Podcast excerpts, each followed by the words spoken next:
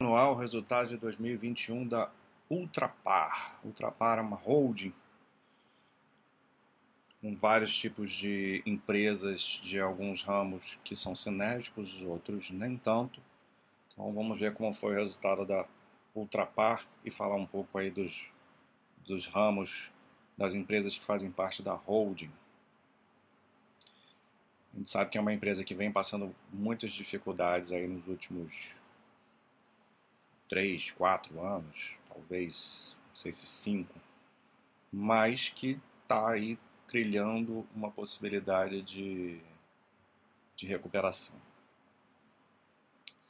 Então vamos lá. A primeira tela aqui já mostra um, um, um bom resumo aí do, do resultado como um todo.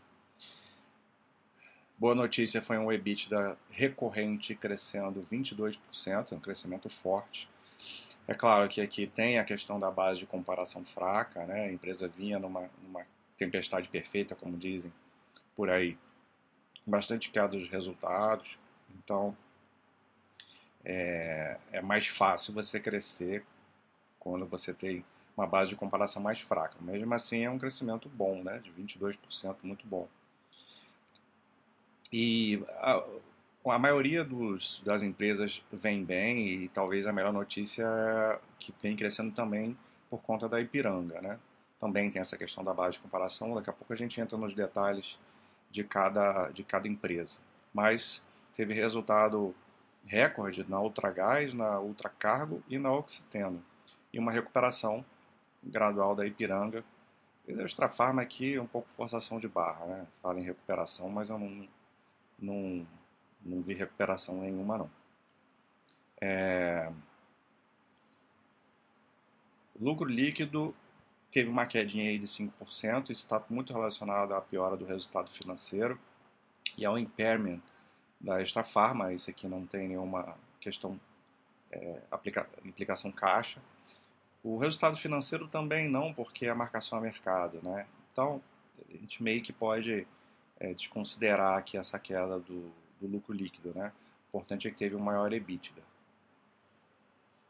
A empresa que precisa de alto capex, né? Uma empresa asset heavy, é, não tem jeito, essa é a característica do, do setor, né? Precisa sempre ter um capex alto. Tinha diminuído bastante em 2020 por medidas de contenção por incertezas geradas na, do início da pandemia e em 21 já voltou ao seu patamar no, natural, né? Normal de capex, por isso que tem esse aumento grande. A geração de caixa foi, foi um pouco menor, é, bem menor na verdade, né, 18% menor do que em 2020, mas ainda assim forte, né, 2 bilhões e meio. E a razão dessa, dessa queda tem a ver com o capital de giro.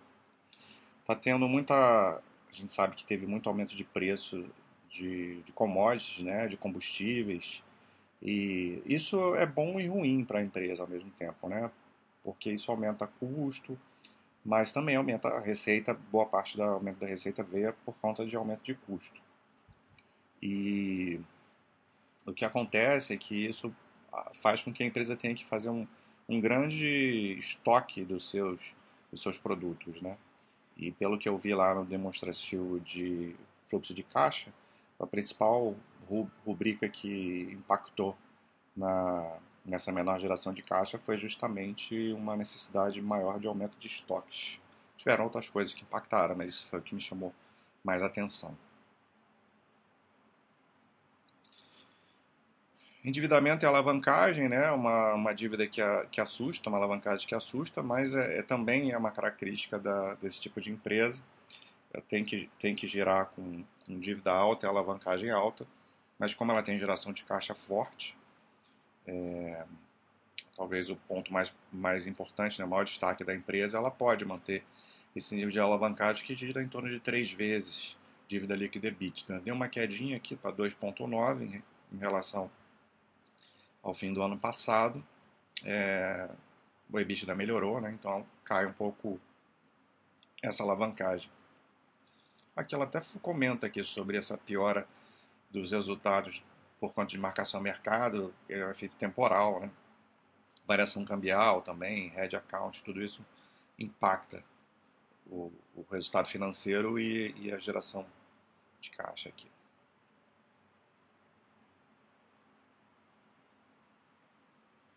Aqui ela começa a detalhar a, as empresas, né?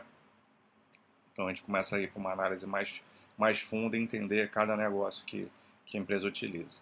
A Ultragás é a primeira aqui. É, a Ultragás até uma coisa que eu, que eu não sabia, que eu descobri é, fazendo análise desse ano, que a Ultragás é a empresa original do grupo, né?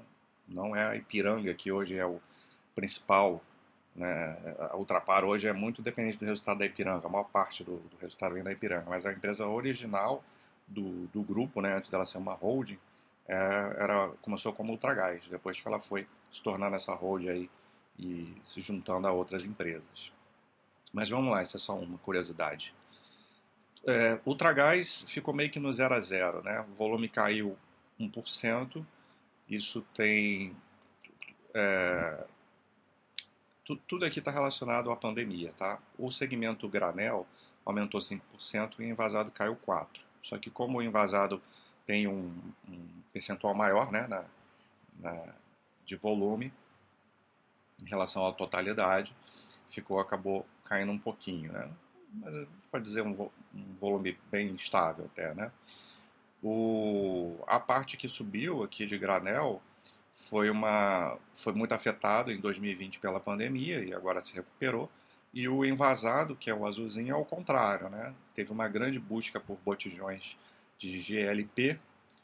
É, inclusive, eu nem falei o que a empresa faz, é, é justamente isso. A venda de, de gás aí de LP, né? Tanto é, de, de botijões como para no granel para empresas, né? Para serviços e tal. O envasado aqui é mais para clientes assim menores, né? Os botijões. Então teve um grande aumento, né? No início lá da pandemia e agora voltou ao normal. Então caiu caiu por um volume que é considerado mais normal. E ficou no 0 a 0 e o EBITDA também ficou no 0 a 0, apesar de a gente ver uma grande diferença aqui, ó, no trimestre subiu 44%, porque ao longo do ao longo do ano, mais para o fim do ano, teve muito repasse no aumento do, do dos preços do, do GLP, né? Do, dos custos e do GLP. Então, por isso que no, é, os custos aumentam, né? então repassa preço para o cliente final. No fim do ano teve esse grande aumento, mas ao longo do ano isso ficou diluído de forma que ficou no zero a zero, né? com o volume ficando também no, quase que no zero a zero. Aí agora a gente vai começar a ver as empresas que tiveram resultados muito, muito fortes né, de crescimento. A Ultracargo, armazena é, produtos aí especialmente líquidos, né, como tensoativos, que é o que a Oxiteno é, produz, né, entre outras coisas que ela armazena.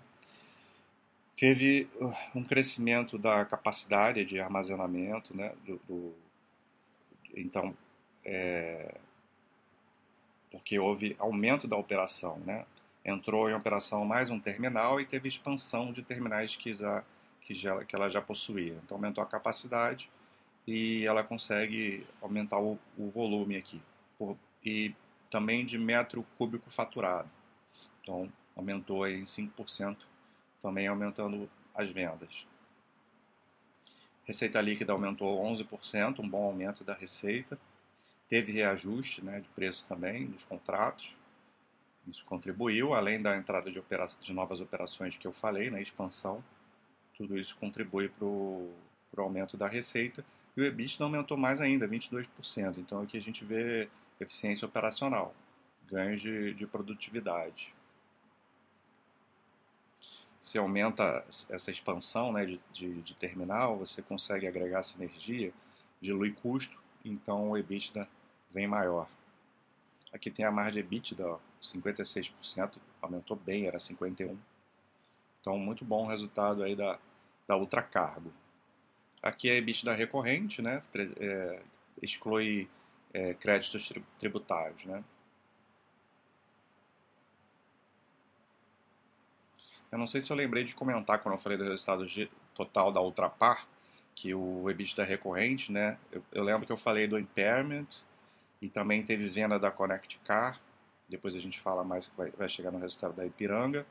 e teve os créditos tributários, né, que, que ajudaram no resultado de 2020, é, um aumento do resultado de 2020. Isso a gente está vendo em tudo quanto é empresa. Então, a gente exclui, para esse EBITDA recorrente, exclui esses créditos aqui, para a gente ter uma ideia mais real da parte operacional. Né? Aqui a gente chega na Oxiteno, né? Oxiteno tem, teve um aumento de, de volume de 3%, veio mais aqui da parte de especialidades, que cresceu 8%, commodities caiu bastante, eles priorizaram é, é, certos mix de produtos aqui, tiveram paradas programadas, então caiu uh, aqui. O que não tem assim tanto problema, porque a parte de, de, de, de commodity, além de representar um volume menor, tem margens menores, né? Então a gente vai ver que não teve impacto no, na parte operacional, muito pelo, muito pelo contrário, até favoreceu essa queda aqui, com aumento de especialidades que possuem margens maiores. Então ela vende aí especialidades, ela vende para produtos de higiene, limpeza, para a indústria agrícola, química, né? tem a parte da oxiteno nos Estados Unidos, que teve reformulação lá da planta, e aí a gente vê um EBITDA aqui muito forte, né, de recorde aqui de 1 bilhão, 1.1, crescimento de 75%. Então, é, vou comentar no final, porque a Oxiteno, é, infelizmente, vai precisar ser vendida, né? Que é uma empresa que é muito rentável. Eu comento no final. E aqui é, a Ipiranga, que é o carro-chefe da, da, empresa hoje, da onde vem a maior parte dos resultados. Se a Ipiranga vai bem, a empresa vai bem. Se a Ipiranga vai mal, a empresa vai mal. Essa dependência até vinha diminuindo um pouco, né, com o crescimento das outras das outras empresas. Com os desinvestimentos, talvez isso aumente de novo, né, essa dependência. Vamos ver. Mas teve uma recuperação, né?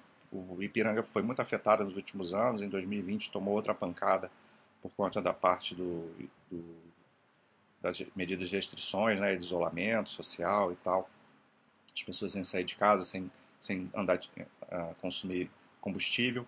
Então, um resultado de recuperação que, que era até esperado, né, crescendo aí no ciclo Otto e no diesel, ciclo Otto álcool, gasolina, e crescendo mais ainda no diesel, que é a maior parte do, do volume aqui, então cresceu 5%. É, apesar de que o, o, o, etanol diminuiu a participação aqui né, no, no, mix. Aumentou um pouquinho a rede de postos, né, mais novos postos do que postos que foram fechados. Também cresceu aqui a parte da, das lojas né, de conveniência, MPM, também é, teve um crescimento, teve um resultado legal ali que, que contribui né, com, o resultado da Ipiranga. E o EBITDA bem forte, aí, 17%, muito legal, né? Melhor margem, é, é, esse EBITDA recorrente aqui exclui a venda da Connect Car, né, que eu já falei, que poderia inflar o resultado. E mas muito legal esse, ver, ver esse EBITDA aqui voltando a crescer no, no ano, né? 17%. Mesmo que esse aqui esteja muito longe ainda do que a Ipiranga já fez no passado, né? Vamos lembrar que é uma empresa que está tentando se reconstruir. É basicamente um turnaround. Mas vou, quero deixar para comentar isso quando eu falar das vendas dos ativos bem no finalzinho. Ainda falta falar aqui da Extra Farma, que foi um, uma escolha errada né, da, da gestão. Está para ser vendida também, né? Essa está até mais adiantada. Resultado bem fraco ainda, né? Receita que não ficou no zero a zero aqui. Teve venda, né? Tá vendendo loja. Então, receita, receita tende a cair mesmo, porque não é uma empresa rentável, né? Não consegue crescer. Aí vende loja, vai receitar menos e caindo mais ainda o EBITDA recorrente, né? Então, não tem nada de recuperação aqui no, no resultado. Mas é, vai embora, né? A empresa vai deixar de ser um problema. Então, é, a empresa ela está tentando encontrar um caminho para voltar a crescer. Né? Como eu falei, o resultado foi bom em 2021, recuperação, mas está muito longe de ser o que a empresa foi aí, historicamente, uma empresa que vinha entregando muito, muito, muito retorno ao acionista, né? retornando valor, empresa muito geradora de caixa, retorna muito através de dividendos, mas também vinha crescendo, né, ano após ano.